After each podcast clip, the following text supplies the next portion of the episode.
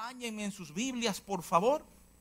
Vamos al Evangelio de Lucas, capítulo 20. Quiero revisar un pasaje contigo que va a ser, digamos, eh, el pensar céntrico eh, de esta mañana. Vamos a referirnos a él en, en múltiples momentos. Déjame decirte que es un pasaje que se encuentra en todos los evangelios sinópticos, entiéndase Mateo, Marcos y Lucas, ¿verdad? Ah, y, es un pasaje muy conocido por muchos. Yo, espero que el Señor nos permita ver verdades aquí, ¿verdad? Que conecten con nuestras vidas y nos traigan claridad, que nos traigan mucha luz en el momento en que nos encontramos, ¿verdad? Lucas 20, del 20 al 26, lee de esta manera, dice, procuraban los principales sacerdotes y escribas, echarle mano en aquella hora, porque comprendían que contra ellos había dicho esta parábola, pero temieron al pueblo. Y acechándole, enviaron espías que simulasen justos, a fin de sorprenderle en alguna palabra para entregarle al poder y autoridad del gobernador. Y le preguntaron diciendo, Maestro, Sabemos que dices y enseñas rectamente y que no haces acepción de persona, sino que enseñas el camino de Dios con verdad. ¿Nos es lícito dar tributo a César o no? Mas él, comprendiendo la astucia de ellos, les dijo, ¿por qué me tentáis? Mostradme la moneda. ¿De quién tiene la imagen y la inscripción? Y respondiendo dijeron, de César. Entonces les dijo, pues dad a César lo que es de César y a Dios lo que es de Dios. Y no pudieron sorprenderle en palabra alguna delante del pueblo, sino que maravillados de su respuesta, callaron, ¿verdad? Ah, es fascinante, yo obviamente empujo, creo mucho en el contexto de un pasaje bíblico, si tú lees versos anteriores en el Evangelio de Lucas, tú vas a ver que ciertamente Jesús había compartido una parábola de unos siervos malvados. Ah, y obviamente este pasaje comienza diciendo que las autoridades del momento entendían que estaban hablando de ellos y ellos querían arremeter contra él, pero, pero temían al pueblo. Es curioso, porque si tú lees diferentes evangelios, ellos resaltan diferentes, ¿verdad? elementos de esta juntadera de malhechores en contra de Jesús. Algunos nos dicen que fueron los fariseos y los saduceos. Lucas nos dice que aquí están los escribas. Nos va a decir Marcos que están presentes los herodianos. Básicamente, tú tienes una liga, ¿verdad? O sea, un arroz ahí, mango, cacatas juntos, ¿verdad? Tratando de, hacerle frente eh, a Jesús. Eh, y el recuento bíblico es, es, extraordinario, extraordinario en su, en su detalle y en las verdades que resaltan, ¿verdad? Yo quiero, quiero resaltarte tres cosas, tres cosas de este pasaje, ah, para entonces llevarte a un, a un, hilo de pensamiento, ¿verdad? Quiero razonar algo contigo, ah, creyendo que el Espíritu Santo tiene algo para nosotros en ese proceso. Primero, déjame decirte, que, nos, se ocupan los evangelistas de señalarnos esta alianza de enemigos en contra de Jesús, pero nos resaltan algo, sin importar cómo describen la composición de estos malhechores que quieren obrar en contra de Jesús, que quieren echarle mano, ¿verdad? Todos terminan, cada uno de los evangelios sinópticos termina con la misma frase después de hablarnos de estas personas. No dicen, ¿verdad? Del final del verso 19 que temían al pueblo. Oye bien, tenían muy claro lo que querían hacer. Quieren echarle mano. Este tipo, por así decirlo, se ha pasado, estamos cansados de oírlo, es un enemigo, está en contra nuestro. Quieren echarle mano, pero, pero, temen al pueblo. Déjame proponerte por un momentito, ¿verdad? Ah, creo que es un buen lugar para comenzar a reflexionar algunas cosas. Que nosotros somos esclavos de todo lo que tememos. Obviamente el concepto de temor aquí, ¿verdad? Ah, es más amplio que una fobia, que un miedo, que salir corriendo cuando ves una cucaracha, ¿verdad? Aunque, aunque vale decir que si tú sales corriendo cuando ves una cucaracha, tú eres clavo de las cucarachas, ¿verdad? O sea, pero, pero aclaremos que el enfoque, el concepto aquí es un poquito más amplio. ¿eh? Tiene que ver con aquello, ¿verdad? Que tú entiendes, que ejerce una influencia sobre ti, aquello que tú no te atreves a alterar, ¿verdad? Y el principio es igual. A mí me impresiona mucho. En el verso 15 del capítulo 8 de Romanos, cuando Pablo está describiendo el obrar de Dios en el mundo, lo que él encuentra, una de las maneras en que él exhorta a esta iglesia es que le dice lo siguiente, que a ustedes no se le ha dado un espíritu de esclavitud. Y entonces él explica, oye esto, él explica cómo el espíritu de esclavitud se manifiesta para estar otra vez en temor. ¿Eh? Él, él en ese pasaje está definiendo todo el mundo básicamente en dos bandos los que han conocido el Espíritu de Dios y los que siguen viviendo bajo un espíritu de esclavitud. Esa percepción puede resultar algo ofensivo, porque en esencia te está diciendo que todo hombre, toda mujer que no está en Cristo, que Cristo no es el centro desde donde su vida fluye, está bajo un nivel de esclavitud. Pablo lo desglosa en Romanos. Si tú quieres, saca un tiempo y lee por favor intensamente estos capítulos del 5 al 7. Tú vas a ver cómo él define al hombre como esclavo del pecado.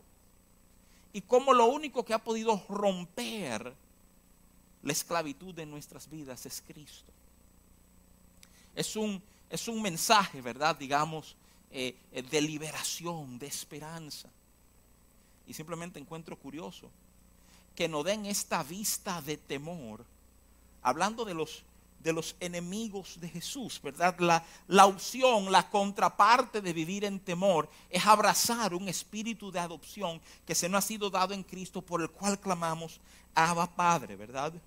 El segundo punto que quiero resaltarte de ese recuento que está en Lucas 20 es que nos permite ver que Jesús conocía, entendía el corazón del ser humano.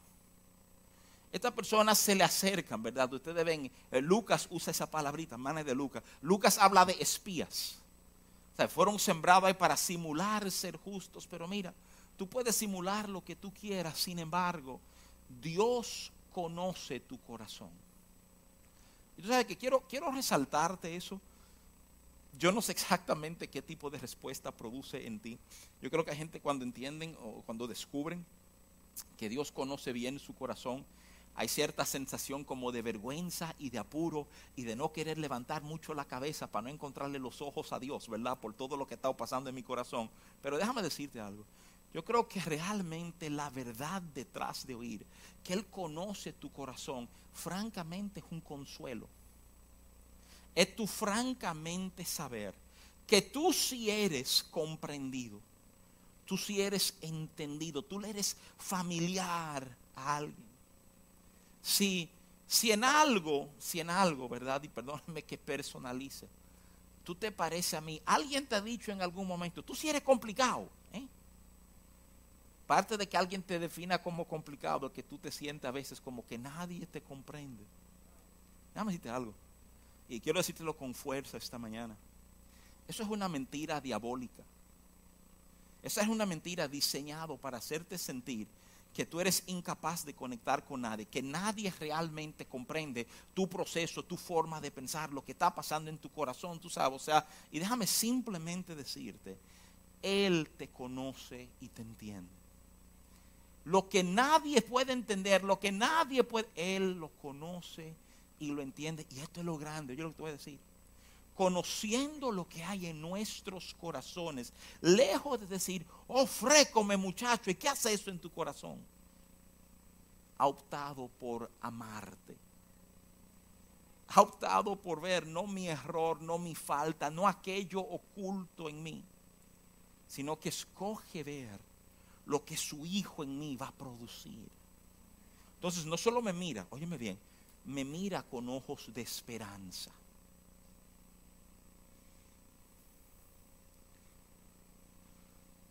Yo me atrevo a pensar,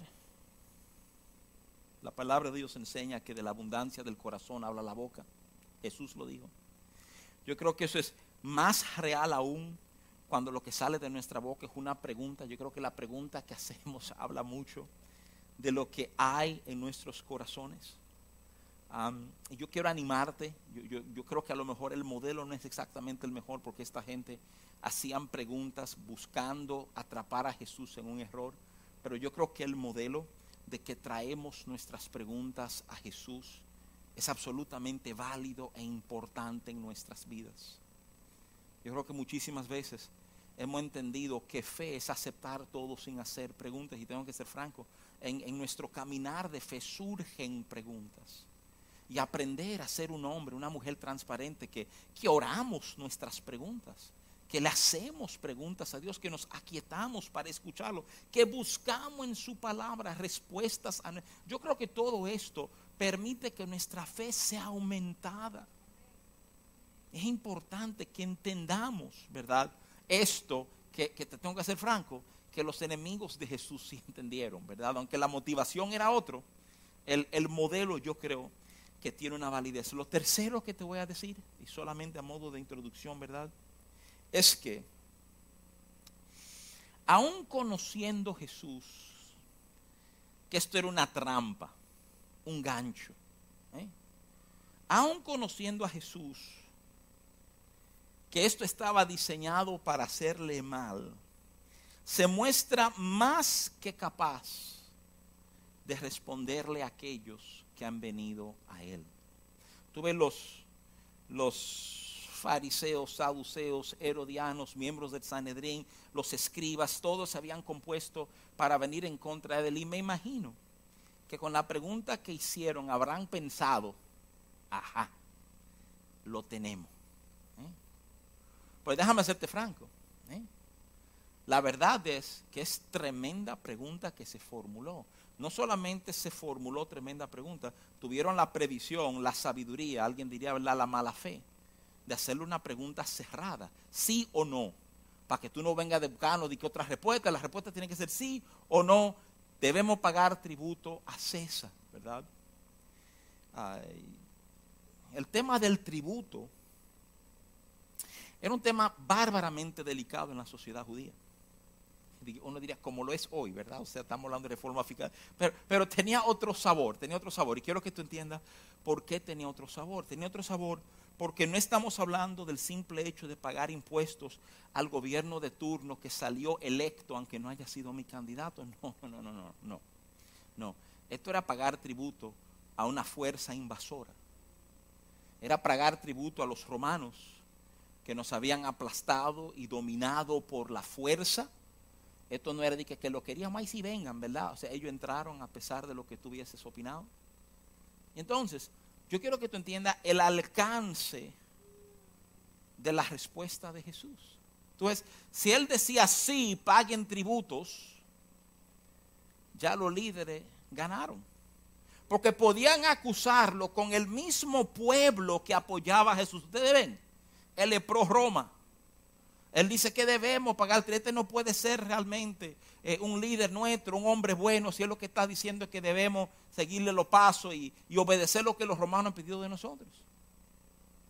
Por otro lado, que nos dice Lucas que era la respuesta que ellos querían, porque si tú le con cuidado te dice que ellos querían entregarlo a las autoridades y al gobernador. Esto era porque solo el gobernador podía dar sentencia de muerte. Las autoridades judías no podían, pero los romanos sí. Ellos querían que él dijera, no, no le den un chele mato invasores. ¿eh? Y ahí tendrían todo lo que necesitaban, incluyendo una nube de testigos que lo oyó decir que no, para entonces mandarlo a meter preso y acabar con su vida la respuesta de Jesús es genial. Él pide ver la moneda del tributo.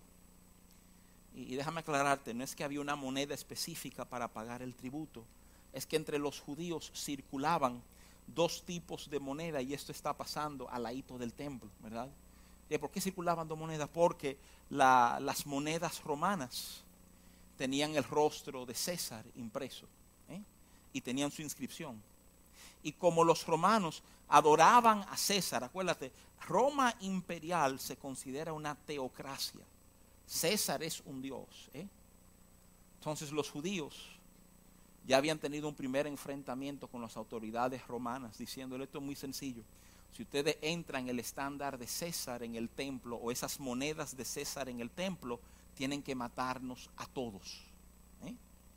Y Roma, al ver lo, lo fanático que eran, les cedió cierta autonomía en el templo. Y entonces los judíos, ¿qué tenían que hacer? Tenían que hacer cambios. Eso lo entendemos bien porque cuando uno va a viajar aquí tiene que buscar dólares tiene que cambiar tus pesos a dólares. Hay que cambiar la moneda romana por la moneda, la moneda hebrea que solo se podía usar en el templo. Ahí sí tú podías entrar con tu dinero porque ya era un dinero que guardaba las costumbres, no era ofensa, no llevaba un dios, ¿verdad? En la cara, pero a eso se, a eso se conecta, ¿verdad? La, moneda del tributo, ¿verdad? No era una moneda particular, pero una moneda romana. Y entonces,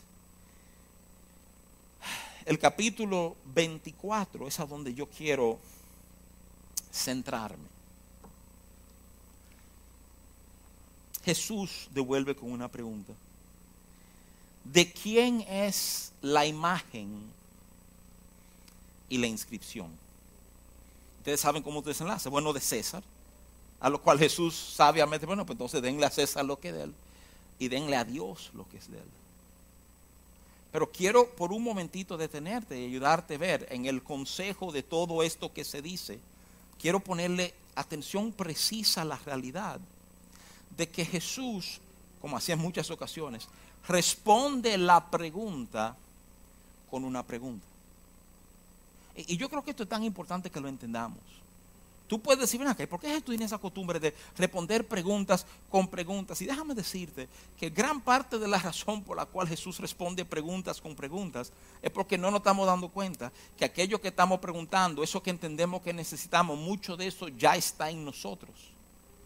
Por eso tú ves referencias una y otra vez en la palabra de Dios ¿verdad? De él preguntarle a Moisés qué tienes en la mano, de profetas preguntarle a la gente qué tú tienes, porque tantas veces lo que Dios va a hacer, lo que Dios va a lograr, cómo Dios va a responder, está ligado a cosas que ya están en nuestras vidas, ya están en nuestras manos, cosas que posiblemente no estamos valorando correctamente. Una mis oraciones esta mañana es que el Señor nos permita valorar correctamente lo que está en nuestras manos. El verso 24, la pregunta de Jesús, ¿de quién es la imagen y la inscripción?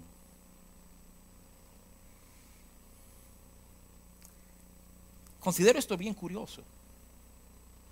¿Por qué, ¿Por qué no se limitó a decir de quién es el rostro de la moneda? ¿Por qué, por qué hace referencia a la inscripción. Es bien curioso, ¿no?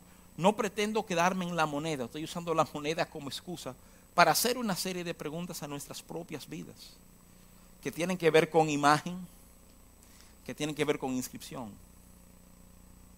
Es en Génesis 1, que oímos que el hombre, y, en esto, ¿verdad? Esto está hablando de la humanidad, no del hombre únicamente, que el hombre fue hecho imagen y semejanza de Dios. No, no basta, de alguna manera la Biblia no le basta hablar solamente de, eh, de la imagen, hay una referencia continua a, a semejanza. Creo que los conceptos están ligados, ¿verdad? De hecho, en esta pregunta que Jesús hace, la, palabra griega usado para inscripción es eh, epígrafe, que literalmente quiere decir, ¿verdad? Superescrito, escrito encima de. Tú coges una moneda y obviamente tú escribes sobre el metal precioso. Lo que se escribe no cambia el material, no cambia el valor de lo que hay, pero sí define la funcionalidad. Un ejemplo que di muchos años atrás de tomar un billete, no voy a ¿verdad? tomar un billete hoy, pero tú tomas un billete eh, de mil pesos y tú dices cuánto vale, no es un mil pesos, y tú lo pisoteas y preguntas cuánto vale. Y es curioso porque aunque está pisoteado, vale mil pesos. ¿eh? Tú puedes maltratarlo, su valor no cambia, pero, pero hay algo en su función que puede quedar sucio y maltratado, ¿verdad? Pero, pero su valor real no cambia, a pesar, a pesar del maltrato que se le haya dado. Déjame decirte simplemente que aunque tú hayas estado maltratado, tu valor no ha cambiado. Cada, cada ser humano porta lo que los latinos se referían a imago Dei, la imagen de Dios. No importa en qué situación está metido en su vida, cuán mal le esté yendo, de ahí, debajo de todo el polvo, debajo de toda la tierra, cuando tú pases esa manguera a presión, ¿verdad? Y tú quites todo el sucio, tú vas a encontrar que ahí hay imagen de Dios. Y a donde, a donde tenemos tanto lío hoy, es en el tema de entender cómo funciona esto. Ese lío, francamente, de qué ha sido sobrescrito en nuestras vidas. Yo quiero tomar un momentito hoy para examinar esto contigo. Jesús le dice a sus enemigos que le den a César lo de César y a Dios lo de Dios. Y la pregunta que te hago muy directamente, muy personalmente hoy es, ¿sabes tú lo que le pertenece a César y lo que le pertenece a Dios? ¿Sabes tú diferenciarlo?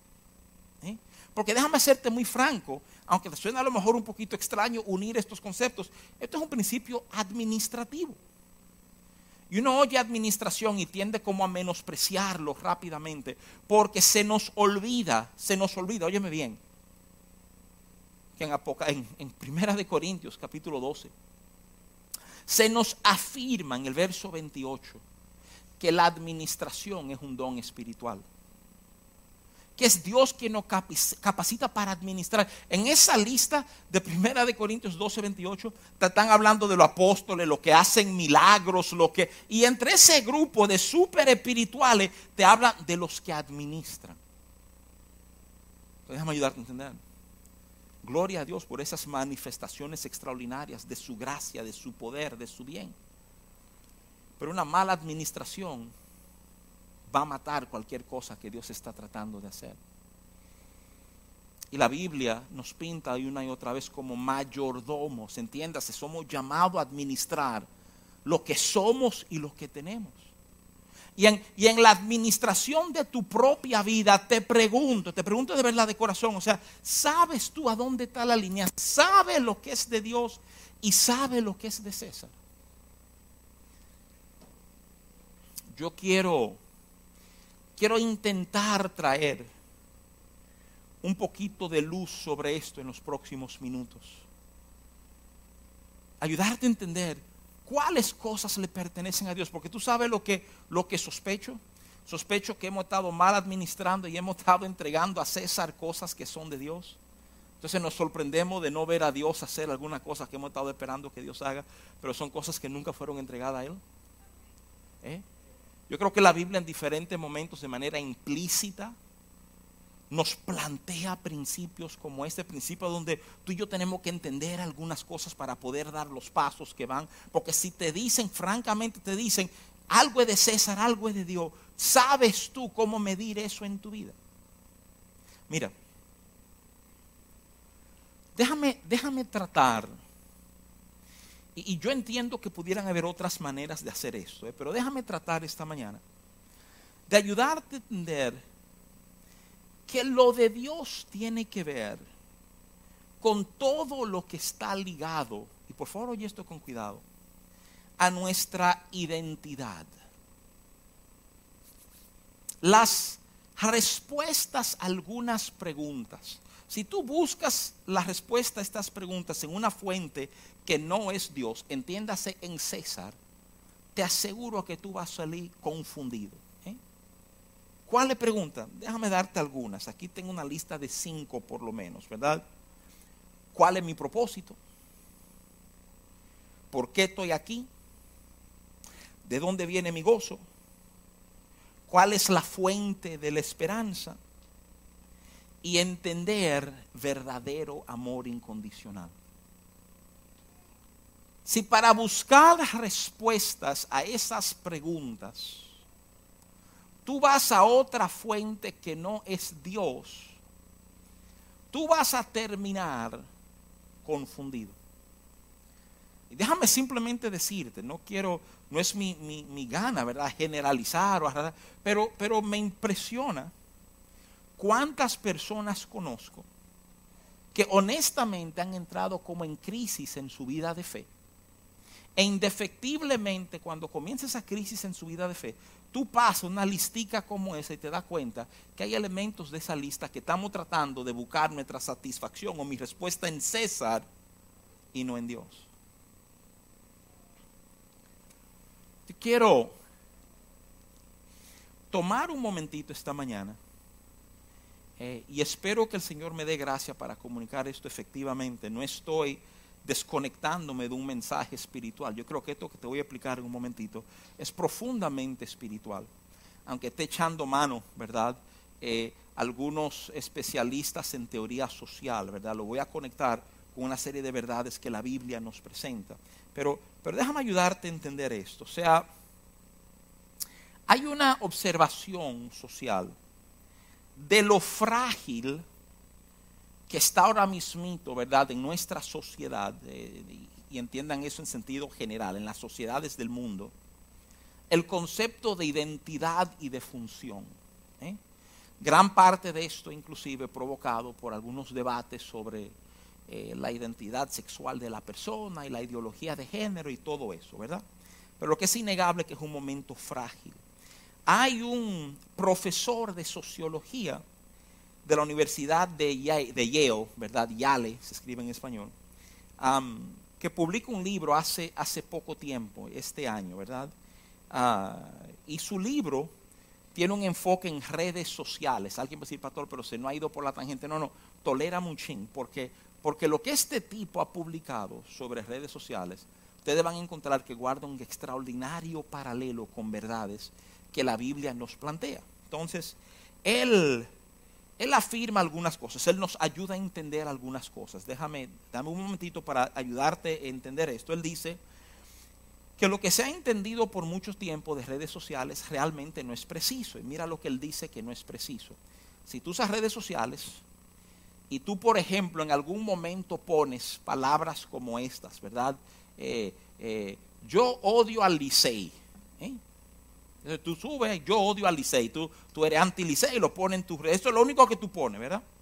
Y tú te has dado cuenta que la próxima vez que tú entras a tus redes sociales, de repente tú tienes muchísimos posts de gente que a lo mejor tú ni conoces, que están diciendo, el Licey no sirve, el Licey es un disparate, el Licey para nada tiene un valor, qué glorioso ni glorioso. O sea, de repente tú te das cuenta que tu rincón de redes sociales estás regado de gente que piensan igual que tú. La teoría por mucho tiempo era que porque tú solo estás oyendo gente que piensan como tú, tú te vas a radicalizar en tu postura y ser incapaz de ser tolerante con alguien que piensa de una manera distinta. Esa es la teoría, eso es lo que se pensaba. El autor de este libro está diciendo, déjeme decirle que todas mis investigaciones dicen que eso no es así. Lo que, lo que él está planteando es que cuando la gente comienza a oír opiniones distintas a la de ellos en redes sociales, y no estoy hablando de opiniones agresivas, opiniones inclusive moderadas, pero diferente a lo de ellos, ahí es que la gente se está radicalizando.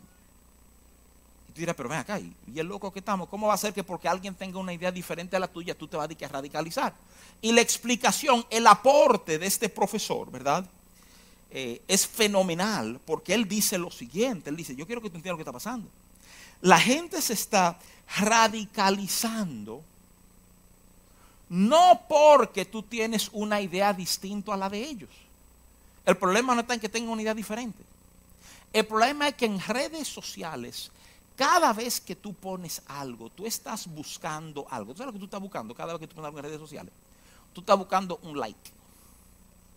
¿Tú sabes lo que un like hace? Un like te afirma. Un like te dice, oye, tú, tú, estás pensando bien, tú ten eso. Es verdad que el Licey no sirve. Qué bueno que tú tienes entendimiento. ¿eh? Es, es una afirmación. La afirmación está profundamente ligado a tu identidad.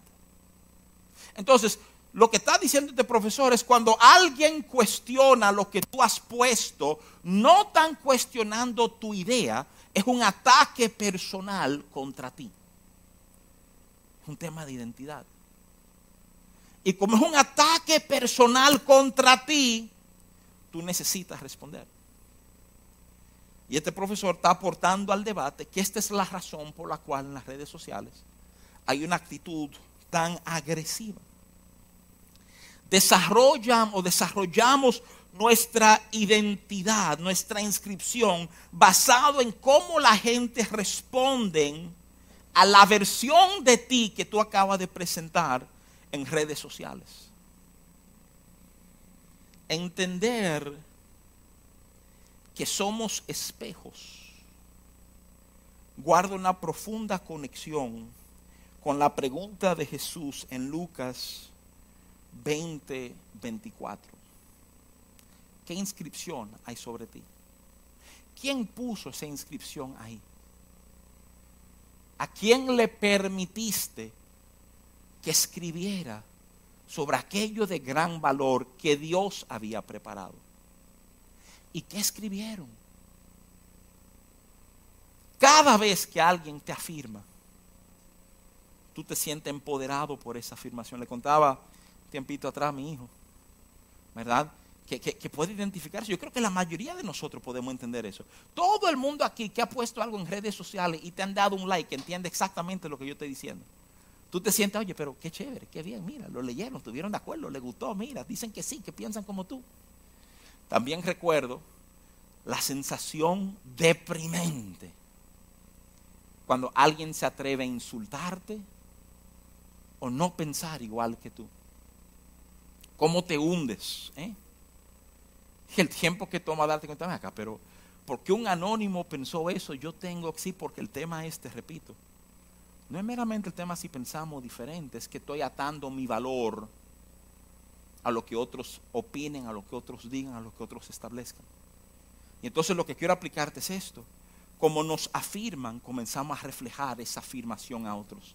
Y aquellos que nos afirman, hacemos lo que hacemos por esa razón. A mí me encanta lo que nos dice la Biblia, uniendo algunas de estas ideas con lo que la Biblia nos enseña, segunda de Corintios 3, verso 18. Por tanto, nosotros todos, mirando a cara descubierta como en un espejo la gloria del Señor, somos transformados de gloria en gloria en la misma imagen por el Espíritu del Señor. Me encanta como la nueva traducción viviente postula este verso que dice así que todos nosotros, a quienes no ha sido quitado el velo, oye esto, podemos ver y reflejar la gloria del Señor. El Señor, quien es el Espíritu, nos hace más y más parecidos a Él, a medida que somos transformados a su gloriosa imagen. Quiero que tú entiendas lo siguiente. Tú vas a reflejar aquello que tú sientes que te has afirmado. Pablo le dice a los corintios, somos espejos, lo estamos reflejando a Él. Pero déjame decirte algo. Si tú no estás reflejando al Señor, entonces, ¿qué estás reflejando? Y eso que estás reflejando, por favor, escúchame. Eso que estás reflejando con eso tú te has sentido afirmado y está afectando tu identidad. Y qué importante es que entendamos estas verdades. Qué importante es que seamos capaces de preguntarme acá. Entonces, me pregunto, ¿pudiera ser que esté bregando con César para darme sensaciones de mi identidad y no con Dios?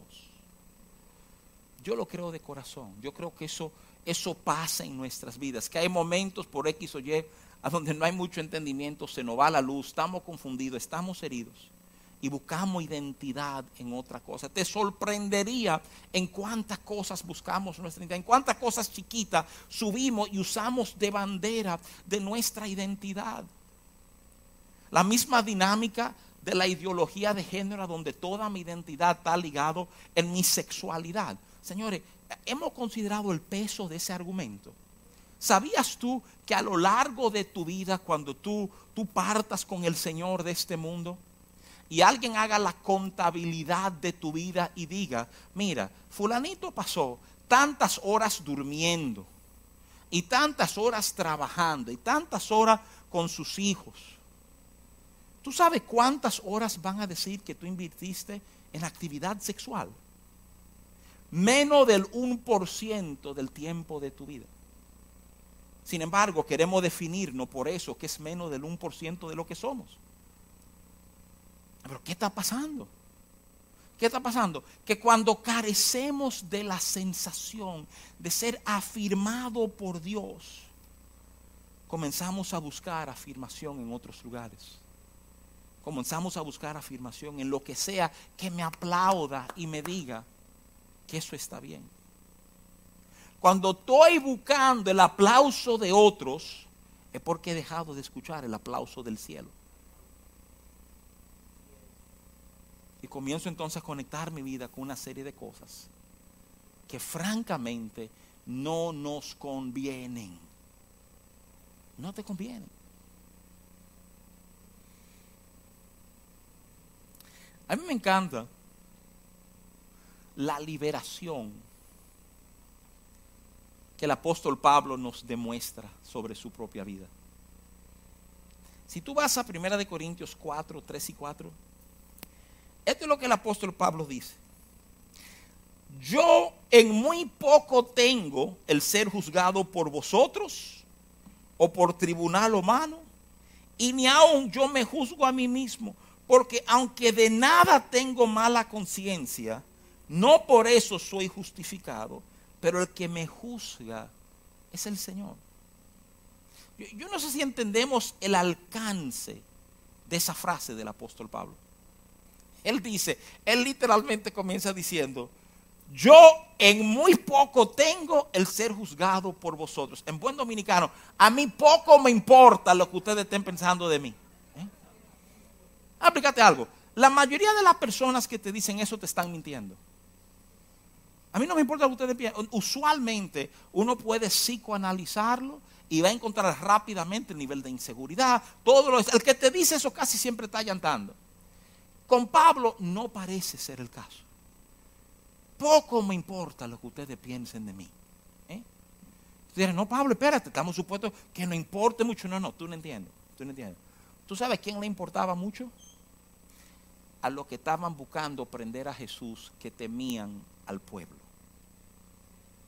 Este no le teme a nada. ¿Por qué no le teme a nada?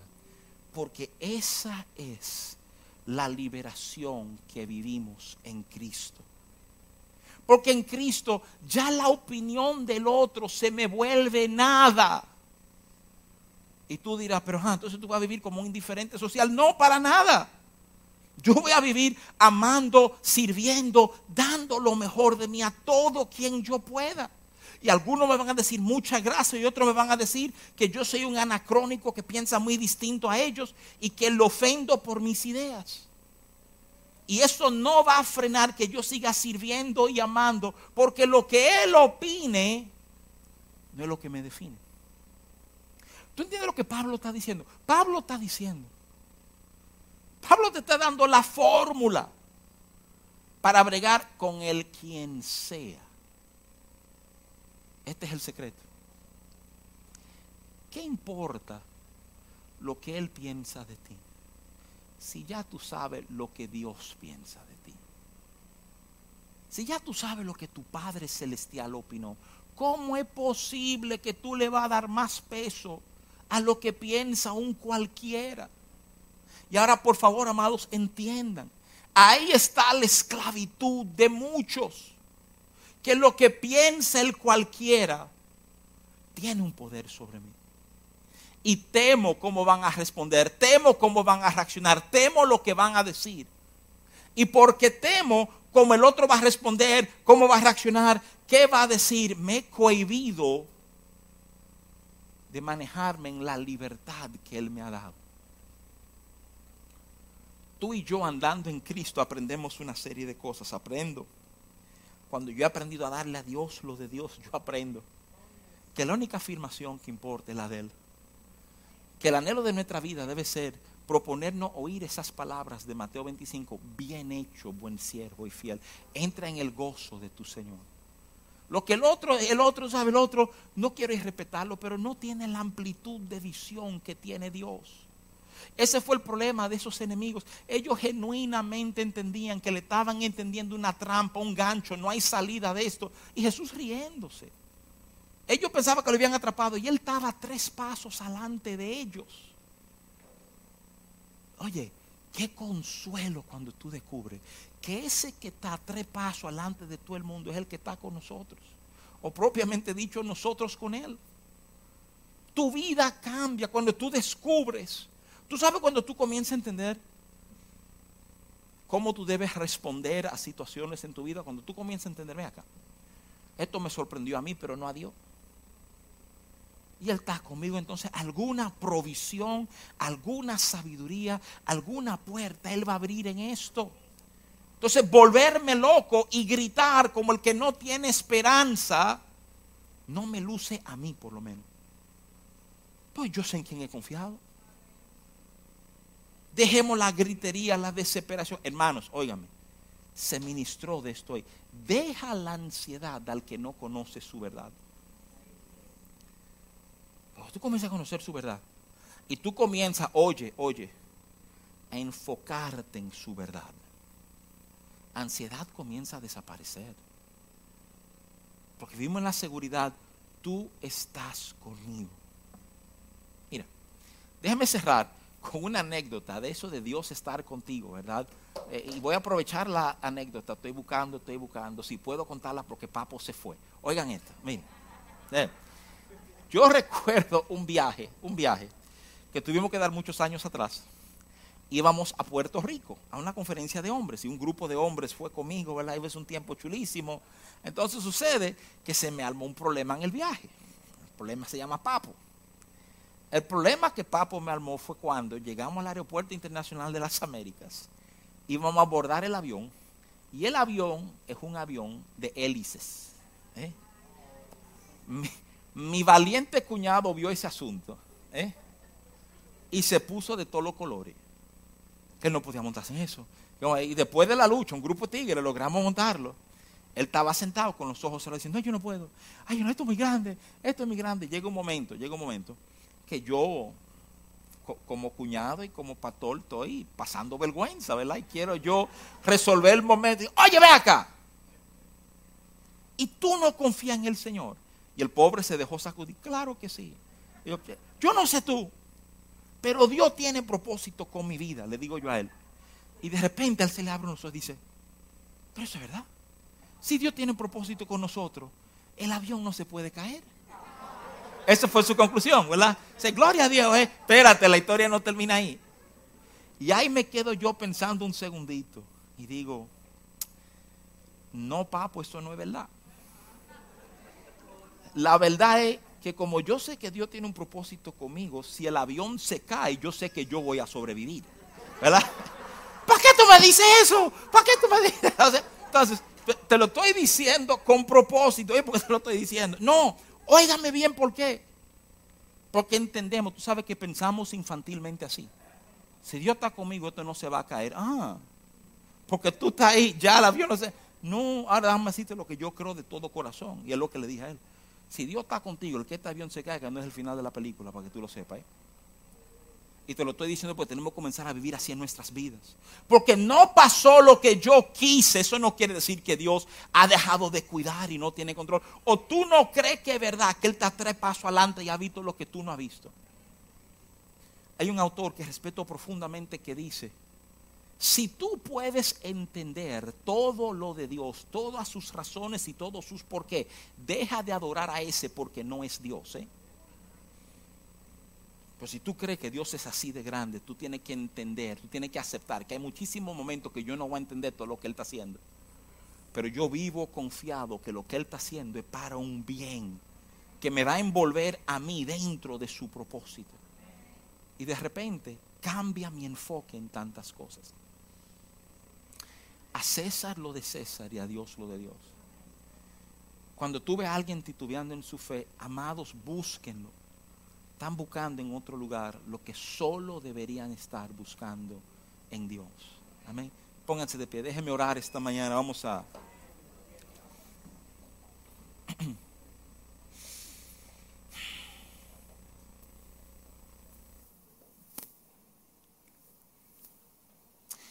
Pienso que es curioso que tantas figuras que usa tu palabra habla de movernos. Pienso que en Isaías habla de que somos como ovejas y las ovejas se mueven, Señor. Yo creo que en momento nos podemos mover de manera en que terminamos en un lugar que no es a donde tú querías que termináramos. A veces creo que te culpamos sin pensar que nosotros tomamos nuestras propias decisiones. Pero lo cierto es que hay un pastor que siempre viene en búsqueda de nosotros. Ese eres tú, Señor. Yo pido que esta mañana, aún en lo que oro, haya una imagen, un examinar en nuestros corazones el camino que hemos tomado. Y aquella pregunta, preguntándola con toda sinceridad, entendemos lo que es de Dios y lo que es de César. Señor, hemos dado lo que debemos buscar solo en ti, lo estamos buscando en otro lado. Yo pido que tu Espíritu Santo confronte nuestros corazones, que tú despiertes nuestro entendimiento, tú nos recuerdes que estar conectado a ti es estar conectado a una fuente de agua viva en la cual no necesitamos cavar nuestras propias cisternas. Que tú nos refrescas, que tú nos renuevas, que en ti está todo cuanto vamos a necesitar. Yo pido, Señor, que a nuestras vidas traiga claridad en este tema. Y si nuestro corazón se ha enganchado a otra cosa, ahí te pedimos perdón. Pedimos perdón, Señor. Necesito ser como el apóstol Pablo. Yo necesito entender que si tú hablas, la opinión de todos los otros no es más que un ruido de fondo